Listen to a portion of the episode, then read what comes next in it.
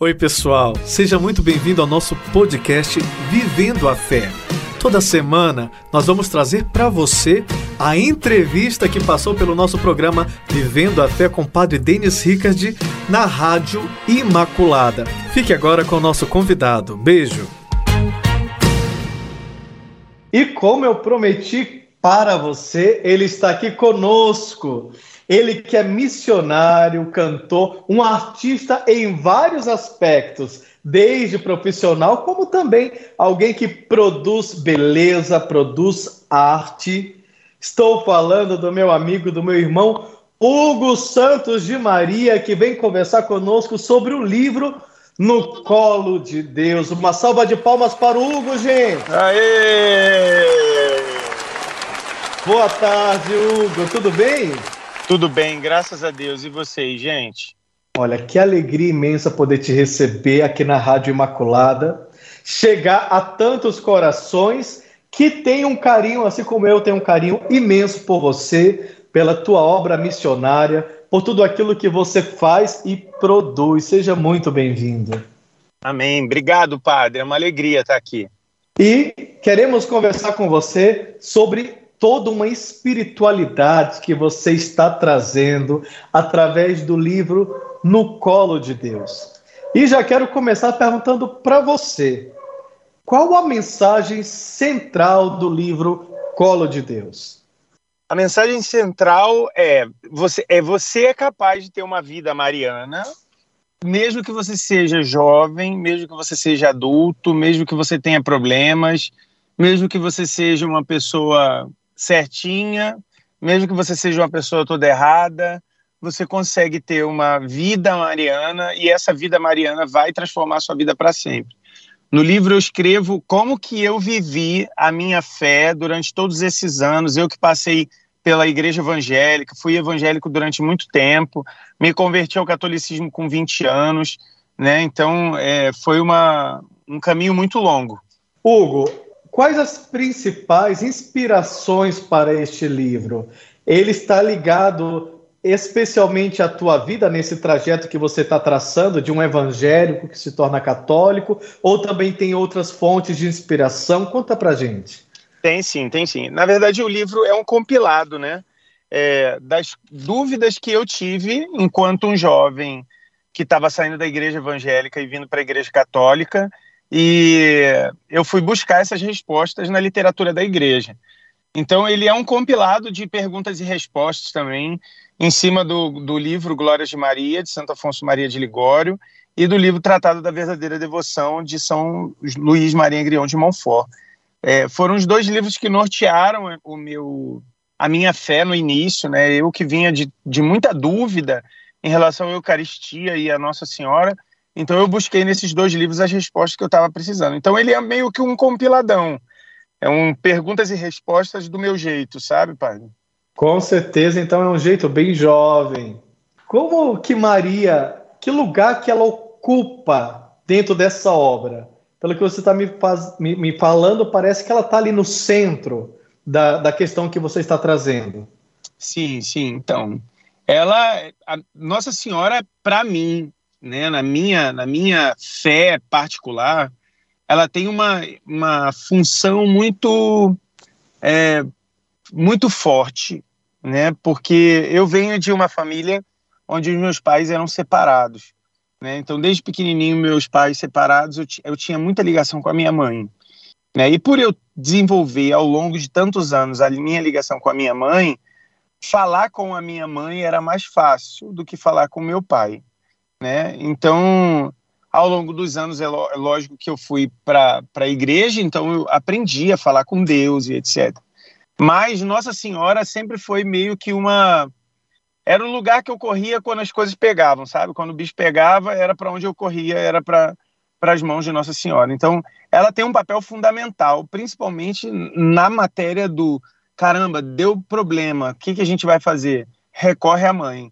Era o que eu fazia como criança com a minha mãe, né? E acabei fazendo isso na minha vida espiritual também. E é interessante você falar porque você veio de uma cultura evangélica e abraçou uhum. esse novo, essa cultura católica. É, eu, eu nasci já em um berço católico, mas sempre trabalhando também com jovens e depois como sacerdote meio a tantos outros grupos, eu percebo que nem todo católico se relaciona bem com a Virgem Maria. Inicialmente se pensa que apenas os evangélicos têm alguma dificuldade, mas não, dentro do seio da igreja também existem católicos que têm esta ainda algo a ser resolvido no seu relacionamento com a mãe. Sim. O que, que você tem a dizer para estas pessoas a partir daquilo que, que você viveu e escreveu? Então, na verdade, é, o que, que eu digo é o que eu fiz, né? O que eu fiz é, gente, vocês precisam desenvolver intimidade com a mãe de vocês, tem que conversar mais. Você tem que conversar, você tem que abrir o teu coração, você tem que falar da sua vida, você tem que estar presente de uma forma concreta, da mesma forma que você, quando está querendo desenvolver uma vida de amizade com alguém, você gasta tempo com essa pessoa, né? Com Maria é a mesma coisa. Tem que gastar tempo. Né? E essa realidade que o senhor falou, padre, é uma realidade muito grande mesmo. Tem gente na igreja católica que não tem intimidade com Nossa Senhora, porque não tem essa cultura de, de, é, de conversar com ela, porque acha que ela é uma uma coisa separada da igreja e é também um pouco de influência da igreja evangélica dentro da, da igreja católica, né? Um certo preconceito em ter algum tipo de relacionamento com Nossa Senhora que pode ser um relacionamento maior do que o meu relacionamento com Deus. Isso rola muito, né? É, eu tinha muito isso no meu coração. Quando eu fui evangélico e vim para a igreja, a minha maior dificuldade em amar Nossa Senhora, em desenvolver essa intimidade, era esse medo que eu tinha de amar tanto Nossa Senhora que isso ia alguma hora conflitar com eu amo Jesus, sabe? É, ah, você ama tanto Nossa Senhora, então você ama mais Nossa Senhora do que você ama Jesus? Mas isso não acontece, né? Isso não, não é verdade. Né? Quando a gente ama demais Nossa Senhora, a gente ama Jesus de uma forma muito maior. E ninguém, eu aprendi isso na igreja, né? Ninguém vai conseguir amar mais Nossa Senhora do que o próprio Jesus. Então, por mais esforço que eu tenha de amar Nossa Senhora de forma infinita, ilimitada e etc., nunca vai chegar perto do amor que Jesus teve por ela. Né? Então, eu sempre vou estar abaixo de Jesus em relação a isso. Então, isso me deu mais tranquilidade. Mas esse medo de amar mais Nossa Senhora do que a Deus é um medo que permeia muito a juventude, padre. Muito, muito, de verdade. E dentro da tua experiência, daquilo que você escreve, me parece que o teu caminho de relacionamento com Nossa Senhora foi exatamente o que te levou ao colo do Pai, ao colo de Deus. É isso? Conta para nós um exatamente isso. Foi exatamente isso. É, porque assim, eu, eu procurei Deus num vazio muito grande dentro do meu coração durante muitos anos. E procurando Deus, eu não achava, né? Porque essa busca, ela é do homem. O homem, ele, ele quando cisma de, de ir atrás de Deus, ele vai mesmo. Só que ele não acha Deus em lugar nenhum, né? O, o profeta Elias, ele mesmo é, foi, foi, procurar Deus e só conseguiu ouvir Deus na brisa suave quando Deus quis se manifestar. E Deus quis se manifestar na minha vida através do, do relacionamento com a minha mãe. Eu descobri que eu era consagrado a Nossa Senhora é, desde pequenininho, pelas mãos da minha mãe, e isso é, me fez entender muita coisa. Né? E, e, buscando essa intimidade com Jesus, eu fui encontrei minha mãe. Né? Encontrei minha mãe no meio do caminho.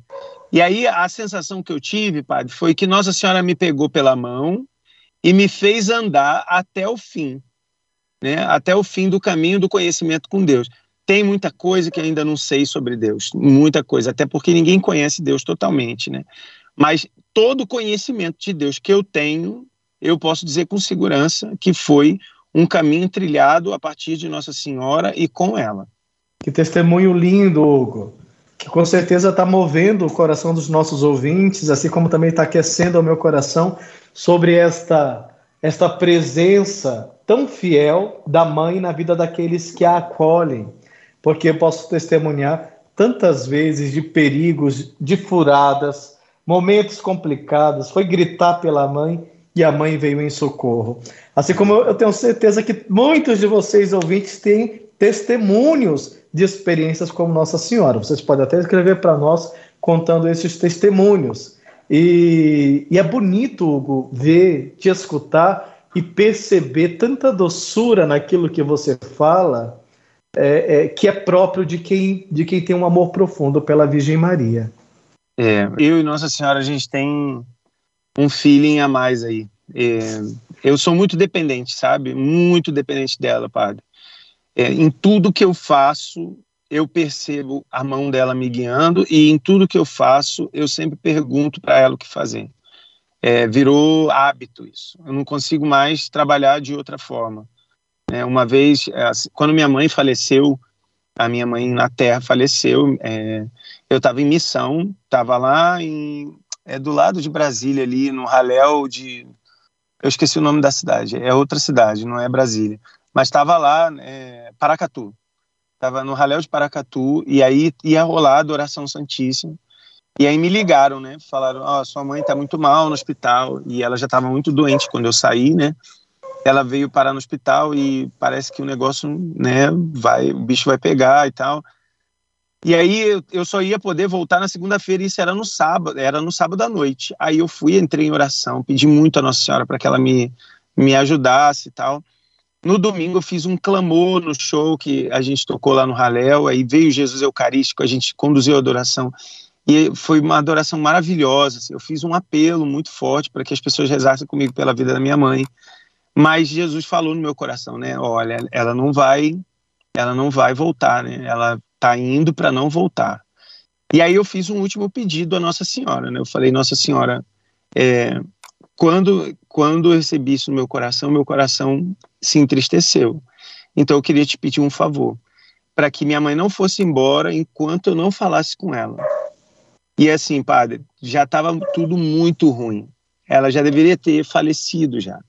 E eu pedi isso a Nossa Senhora e eu saí do sábado, fui para o domingo, viajei na segunda tarde, cheguei 10 horas da noite da segunda, fui direto do aeroporto para o hospital, segurei a mão da minha mãe, minha mãe ainda estava viva e eu falando com ela que amava ela, meu irmão ligou, eu passei o telefone e tal, não sei o quê, e aí a gente falou para minha mãe, né, que ela podia ir embora em paz, que ela já tinha feito o bom trabalho dela, que eu e meu irmão éramos homens formados, que a gente já estava conseguindo guiar a nossa vida, que ela descansasse e que ela ficasse feliz porque ela foi uma boa mãe e que ela deu bons frutos.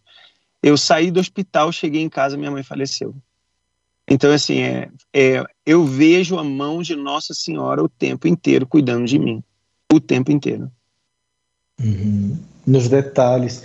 Que testemunho forte, especialmente hoje, dia 26, onde nós estamos aqui ainda celebrando o Natal do Senhor, poder olhar e ver o menino Jesus que quis ter uma mãe e que se fez humano e totalmente frágil, dependente de uma mãe, e ver você, Hugo, assumindo também a sua dependência da Virgem Maria.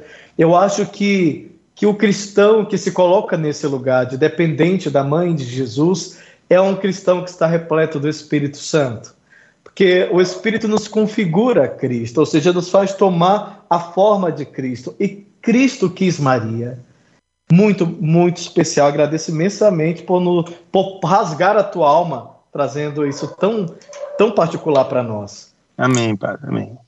E ó, daqui a pouquinho a gente vai ter mais do Hugo Santos contando para nós sobre a sua experiência e o livro No Colo de Deus, porque agora a gente vai de música boa. Vem aí com vocês Acalma Minha Alma com banda Alfa, com o nosso querido Hugo cantando pra gente.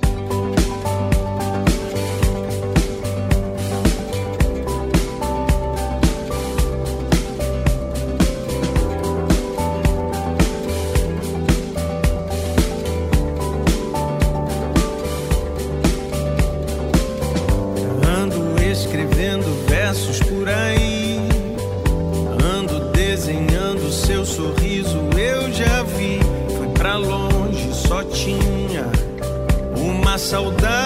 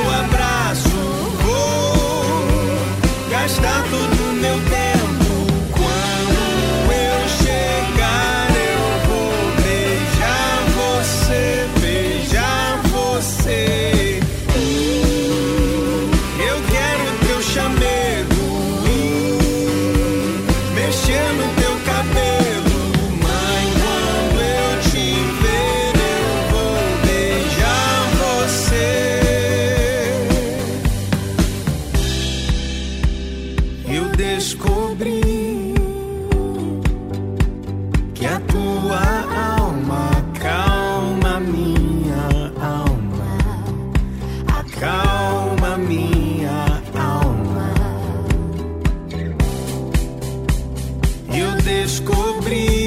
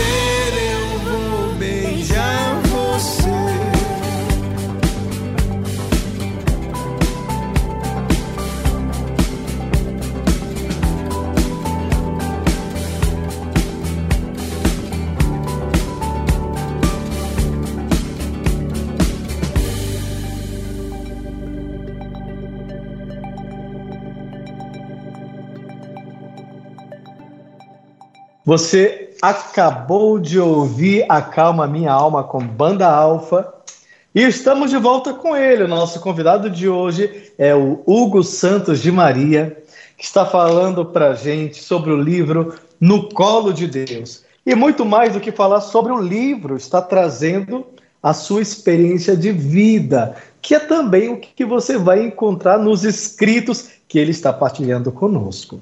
Hugo, você estava falando aqui de como Maria te levou para o colo de Deus e em que momento da tua vida você realmente viveu essa experiência de sentir-se amparado pelo colo deste pai? Porque uh, é um processo aqui. Você estava falando da mãe. E Sim. como a mãe ocupou um lugar, no, um lugar especial na tua história de vida, depois com a chegada da Virgem Maria. Mas como foi esse processo para ir para o colo do pai a partir dessa experiência? Então, né? Um dia eu estava procurando Deus e procurando Deus, eu fui parar no encontro, no encontro de oração na Canção Nova, onde eu experimentei o batismo no Espírito. E ali eu tive um encontro profundo com Jesus na Eucaristia e também com Nossa Senhora através dos irmãos, né? Que, que em intercessão e etc., me levaram até esse encontro. Eu voltei desse encontro e fui direto para minha avó, que minha avó ela era minha companheira de oração. Minha avó me ensinou a rezar o Santo Anjo, é, me ensinou as minhas primeiras orações. Minha avó foi a mulher que me levou para a minha fé, né? E eu falava tudo para ela, tudo que eu tinha experiência eu falava para ela. E eu fui falar com ela, ó, avó, fui pro retiro e tal, aconteceu isso, isso, isso. E aí minha avó, ah, então já que você agora está falando isso, eu vou te contar uma história.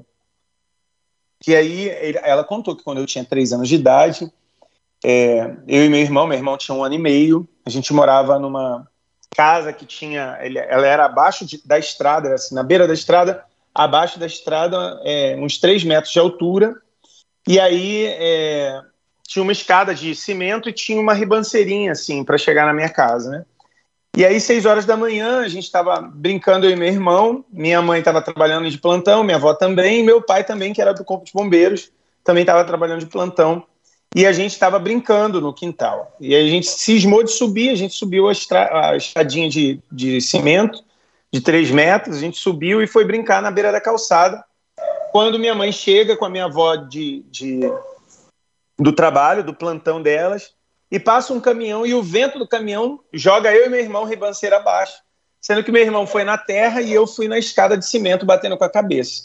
Quando chegou lá embaixo, a minha cabeça estava com traumatismo craniano, perdi muito sangue, né? Entrei em coma, minha mãe me levou para o hospital correndo, chegou no hospital, minha mãe me entrega na mão do médico. E aí, na hora que entrega para do médico, o médico, muito sincero, falou para ela: Olha, seu filho está em coma, ele está bem mal. Se a senhora tem fé, vai para a capela e vai rezar, né? Porque a gente vai fazer a nossa parte na sala de cirurgia. E levaram o meu corpo lá para a sala de cirurgia e minha mãe foi para a capela rezar. E na capela, minha mãe ficou 15 minutos em oração, né? Uma oração desesperada, uma oração de mãe que está perdendo o filho. No final da oração, minha avó falou: Zezé, é, consagra seu filho a Nossa Senhora e fala para Nossa Senhora que se ele sobreviver, ele é todo dela, para Deus fazer o que, o que ela quiser da vida dele. E aí minha mãe fez oração, né, bem simples, do jeito dela. Minha Nossa Senhora, a senhora é mãe, a senhora sabe o que é o sofrimento de uma mãe por um filho. Se o, se o meu filho sobreviver, ele vai ser todo da senhora, e é a senhora que decide agora. E aí não deu outra. Ela saiu da capela, o médico veio chorando na direção dela, e aí falou: Olha, senhora, eu não sei quem é a senhora, não sei como é que é, mas a senhora chegou aqui, seu filho em coma, me entregou e ele agora está lá na sala de cirurgia pedindo para mamar, está acordado, então vai lá falar com seu, com seu filho, né? Então, eu descobri nesse dia que minha avó me contou essa história que eu não sabia, né? Eu já tinha 20 anos já, eu não sabia dessa história. Eu descobri que eu fui consagrado a Nossa Senhora desde pequeno, né? E que Deus ele cuidava de mim com um amor muito grande, porque Nossa Senhora tinha um amor muito grande por mim. E a partir disso eu fui estudar muito, padre. Eu estudei muito sobre Deus e eu cada vez mais fiquei mais apaixonado. E aí eu descobri a misericórdia de Deus na minha vida e aí aí casou, né? A misericórdia com a vida mariana casaram. E aí foi quando Deus entrou na minha vida com uma forma muito violenta, porque eu descobri que Deus ele tem amor de pai e mãe, né? E o amor misericordioso do pai, ele é um amor materno. Então eu liguei tudo na minha cabeça e eu descobri que Deus ele tem muito mais a ver com a minha vida do que eu achava. Quanta coisa linda que nós estamos escutando aqui, que está tocando os nossos corações, e eu estava pensando em cima daquilo que você falou agora, ou daquilo que você testemunhou, né? Quantas mães que estão unidas nesse momento na nossa rádio estavam necessitadas de ouvir isso. É, a oração de uma mãe, especialmente a consagração dos filhos porque você sofreu um traumatismo craniano. É, mas nós temos... morto. Glória a Deus. Viveu, viveu. E nós temos tantos jovens e tantos filhos que se encontram com traumatismo na alma. Você acha que um caminho para essas mães que estão hoje aflitas seja também consagrar os seus filhos à Virgem Maria? Com certeza absoluta. Eu posso dar aqui um testemunho vivo disso. Uma vez, uma amiga minha teve filho prematuro e o filho já estava morrendo no hospital, né? Eles iam desligar as máquinas, tudo e tal. E aí ela veio até mim e falou: Hugo, meu filho está morrendo, nasceu prematuro, vamos lá para você fazer uma oração para ela. Eu, eu trabalhava, né, servia como ministro da Eucaristia numa paróquia, aí eu peguei né, o, o óleo do batismo, peguei água benta e levei para dar unção dos enfermos né, e batizar a criança né, naquele, naquele hospital porque ela estava morrendo.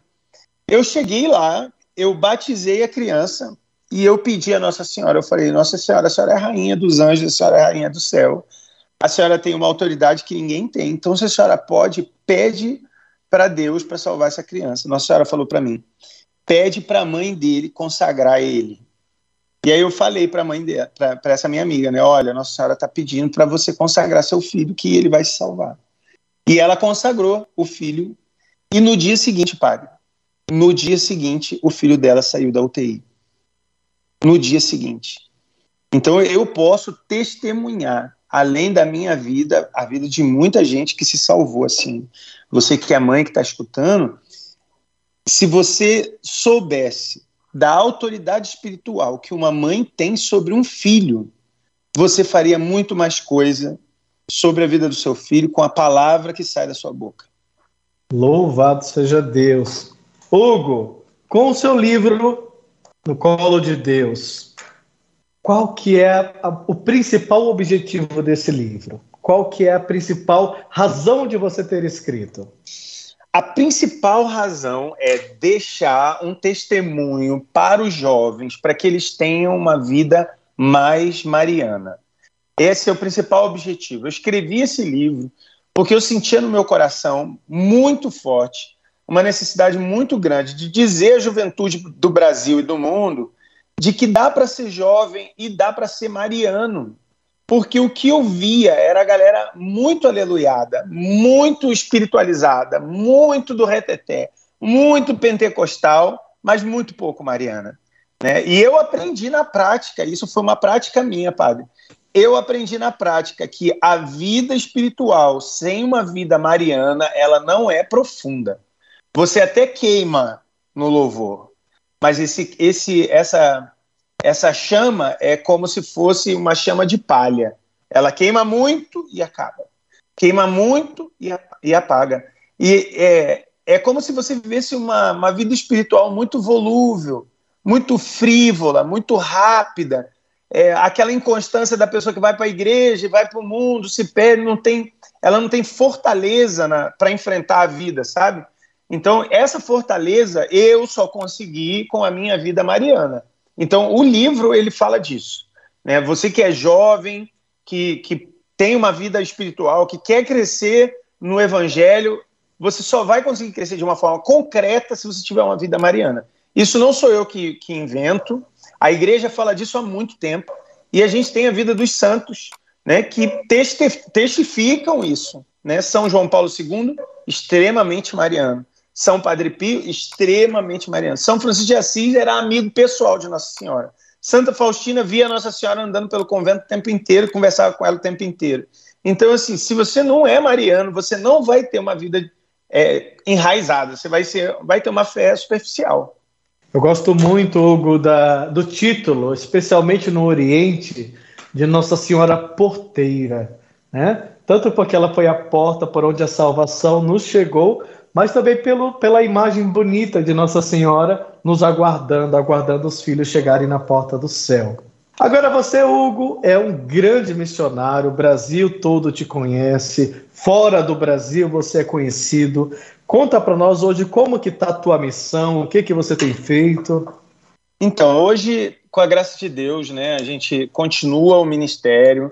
É, eu tenho uma banda que se chama Banda Alfa. Essa banda já tem quatro anos, né? A gente já está aí desde de, desde 2019, desde 2016 a gente já, tá, já tinha começado, mas ela se consolidou em 2017 para 2018, né? É, dentro da Colo de Deus a gente já era banda alfa e Deus me chamou para outras águas, Deus me, Deus me chamou uma vida é, para fora dos muros.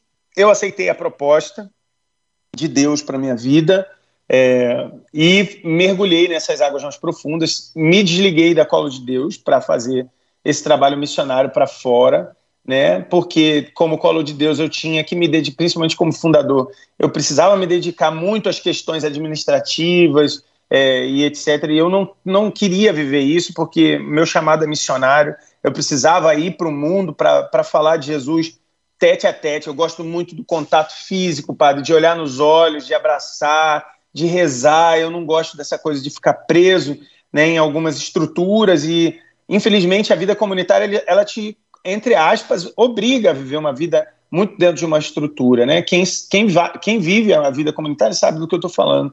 Então, Deus me chamava a ser uma pessoa mais pública, né? Então, eu aceitei a proposta de Deus. Foi um, uma decisão muito difícil, né? Porque a Cola de Deus é a minha vida, é o meu sonho, é o meu legado, é o que eu deixei para minha família, para os meus filhos é o sonho da minha vida inteira, está tudo ali dentro daquela comunidade. Mas Deus me chama para outras águas e, e, eu precisava obedecer a Deus acima de todas as coisas, né? Então hoje eu atuo como missionário, né? Continuo com a minha banda, continuo fazendo músicas, tenho meus canais, tenho as minhas redes sociais, né? E Deus está me chamando para uma, uma vida fora dos muros e é, é assim que eu estou me estruturando hoje em dia, né?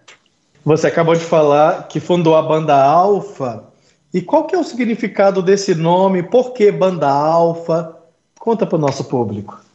Então, alfa é porque eu e Maiara e alguns outros membros, a gente era o, o primeiro ministério da Cola de Deus. É, quando a Colo de Deus começou, ela não era uma comunidade, ela era uma banda. Né? E a banda Colo de Deus gravou os primeiros CDs da Colo de Deus e era eu, Maiara e a galera. Depois de um tempo, a comunidade se foi fundada e etc. E aí se fundou como Colo de Deus, que era o mesmo nome da banda, e até hoje tem a banda Colo de Deus, mas ela está dentro da comunidade Colo de Deus, né? Então a gente se chamou Alfa, primeiro porque eu senti no coração, padre, uma necessidade muito grande de desvincular a imagem da Colo de Deus do Hugo Santos. Por quê? Porque a galera queria ver a Colo de Deus e eles ligavam para lá e falavam assim: não, mas a gente quer que o Hugo venha. Só que eu não, não tenho bilocação, né? E a Colo de Deus tinha muitos músicos muito bons e a gente precisava dar oportunidade para esses outros músicos, né? Esses, esses meninos que continuaram lá na banda estão fazendo um trabalho maravilhoso. Acabaram de lançar dois singles lindos, né? Então a gente sabe que tem muito talento lá dentro. Então a gente decidiu de sair da frente do ministério, fundar um, um, um outro ministério e deixar outras pessoas assumirem o lugar de frente. Então foi essa a proposta, né? E aí a gente rezando, a gente falou: ah, vamos, vamos fundar o primeiro grupo. O nome, era, o nome era a primeira banda. Né? E aí depois a gente, ah, não, vamos botar um nome diferente, aí botou como Alfa, porque Alfa é a primeira, é o primeiro, primeira letra do alfabeto, né? Então a gente escolheu esse nome por causa disso. Maravilha. E a arte, ela faz parte da tua vida desde o lado profissional, o lado missionário. Conta para nós um pouquinho exatamente sobre esse lugar da arte dentro da tua missão de vida. Padre, eu sou artista desde pequenininho. Eu tava vendo minhas fotos de criança. Minha avó, desde pequenininho, me dava violão, bateria, tinta, desenho. Então, desde pequenininho, eu sou artista. Né? Eu, eu fiz curso de desenho, foi a minha primeira profissão, foi como desenhista. Né? Eu era desenhista de uma empresa de, de, de, eu fazia desenho técnico, né? Então comecei a trabalhar, não sabia mexer em computador. Depois de um tempo tive que aprender a mexer no computador porque as coisas né, ficaram mais tecnológicas. Então eu tive que aprender. Então eu sou artista desde pequeno. Quando eu fundei a Colo de Deus, eu fundo a Colo de Deus também com essa pegada mais artística, tanto que a comunidade tem Ministério de Dança, Ministério de Pintura, Ministério de, de Artes, é, tem tudo, tem música, tem teatro, é, e tudo isso porque né, eu tenho essa veia artística dentro do meu coração. Hoje não é diferente, mesmo fora da comunidade, continua essa veia artística. Né? É, minha filha trabalha com dança, né, hoje fez, fez há pouco tempo um curso de, de pintura é, corporal e está fazendo maquiagem, e está fazendo um monte de coisa. Então, assim, essa coisa da, da arte vem dentro da, da, nossa família há muito tempo. Meu pai era da boemia carioca, é, tocava violão, foi mestre, mestre de bateria da Mocidade Independente Padre Miguel. Então, assim, essa coisa da música, da arte, está aí dentro de nós há muito, há muito tempo, sabe?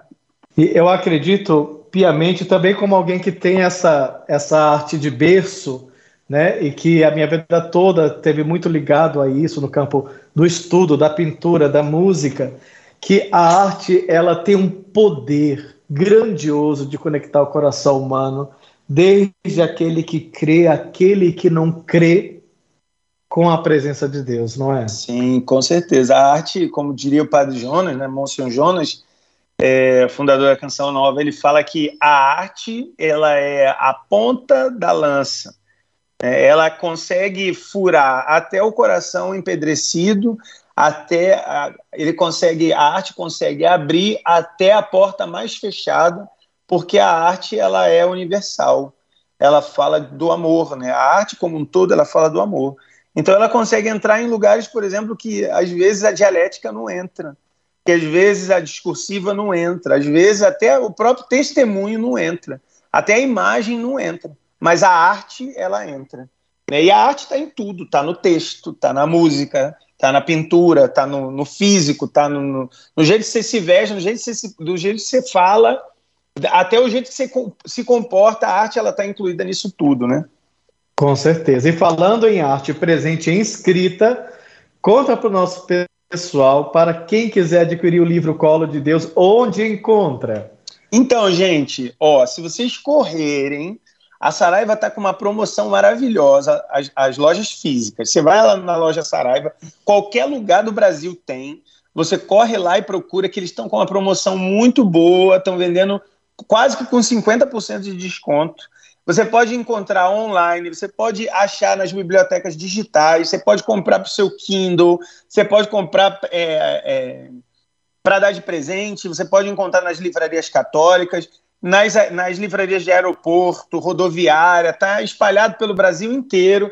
Né? Graças a Deus, a, a, editora conseguiu colocar em todos os pontos, né?